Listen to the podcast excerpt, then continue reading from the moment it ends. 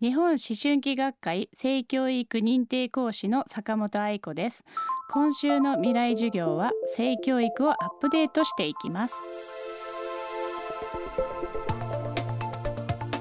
日々産婦人科医の専門医としてさまざまな悩みを抱える人々を温かく迎え彼らの心に寄り添う坂本愛子先生。多くの出産の現場にも立ち会ってきました。そんな先生が胸を痛めるのは新生児の殺害遺棄事件。毎日のように報道されていますが先生曰くニュースに出るのはごく一部。中高生や大学生そして大人も含め危険をはらむ妊娠出産の例は日常的に見受けられるといいます。未来授業4時間目。テーマは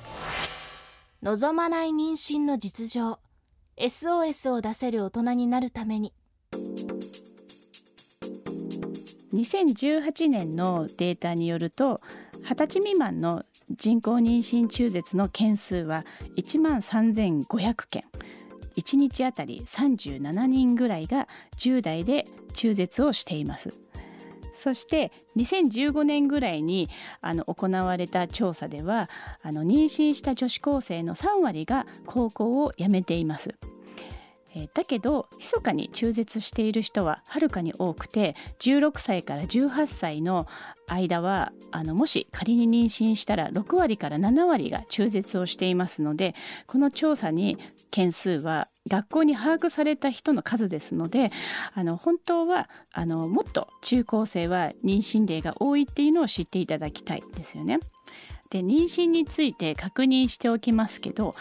例えば4月1日にセックスをした場合にはあの12月23日クリスマス頃が出産予定日になります。妊娠っていうのは妊娠2ヶ月から数え始めるので8ヶ月ちょっとぐらいになるんですよね。で例えばその4月1日にセックスをした場合に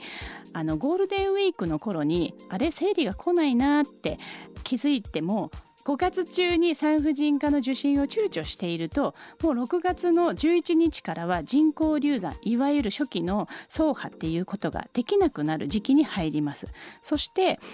えーと、もっとその後悩んでいて8月の15日夏休みを過ぎたくらいになるともうあっという間に妊娠21週中絶できない時期になってしまいます。産むしかなくなります。なので妊娠反応が陽性というか生理が遅れてるなって気づいたら悩むかもしれないけれどもとりあえずは受診してほしいですよね。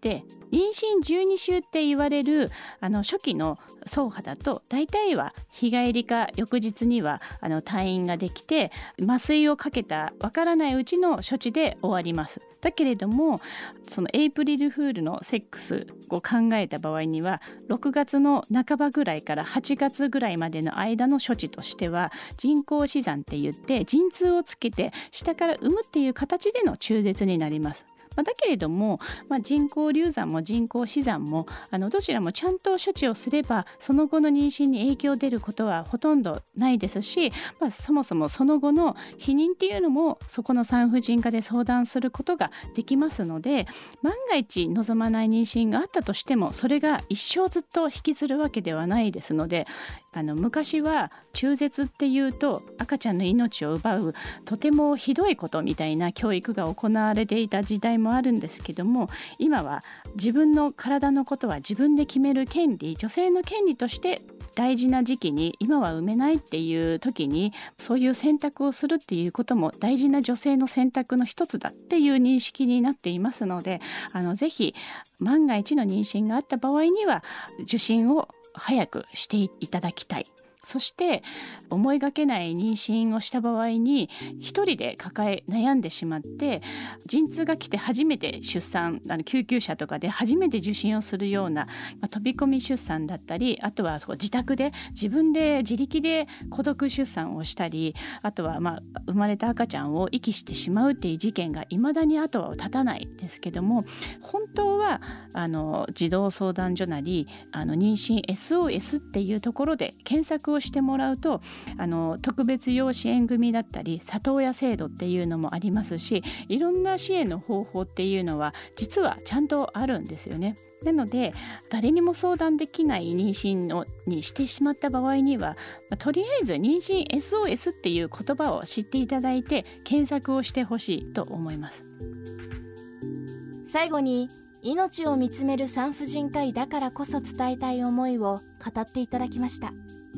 東大の小児科医をされている熊谷慎一郎先生がいるんですけどもこの先生の言葉で自立とは依存先を増やすことというメッセージを送っています。それはどういうことかというと脳性麻痺を抱えたこの先生はあの自分が母親以外の依存先を増やすために一人暮らしを始めたんですよね。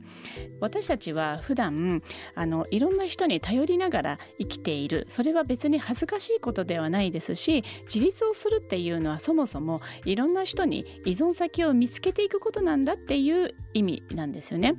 なのでいざという時にこの人に相談しようっていうのは普段から3人は思い浮かべといてねっていうふうにあの説明しています。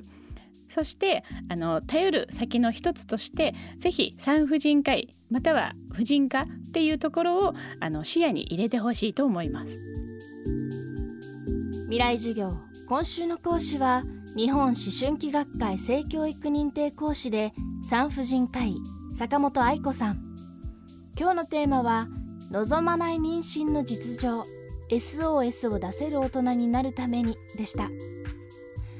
この番組はバックナンバーを含めポッドキャストで配信中です。未来授業で検索してください。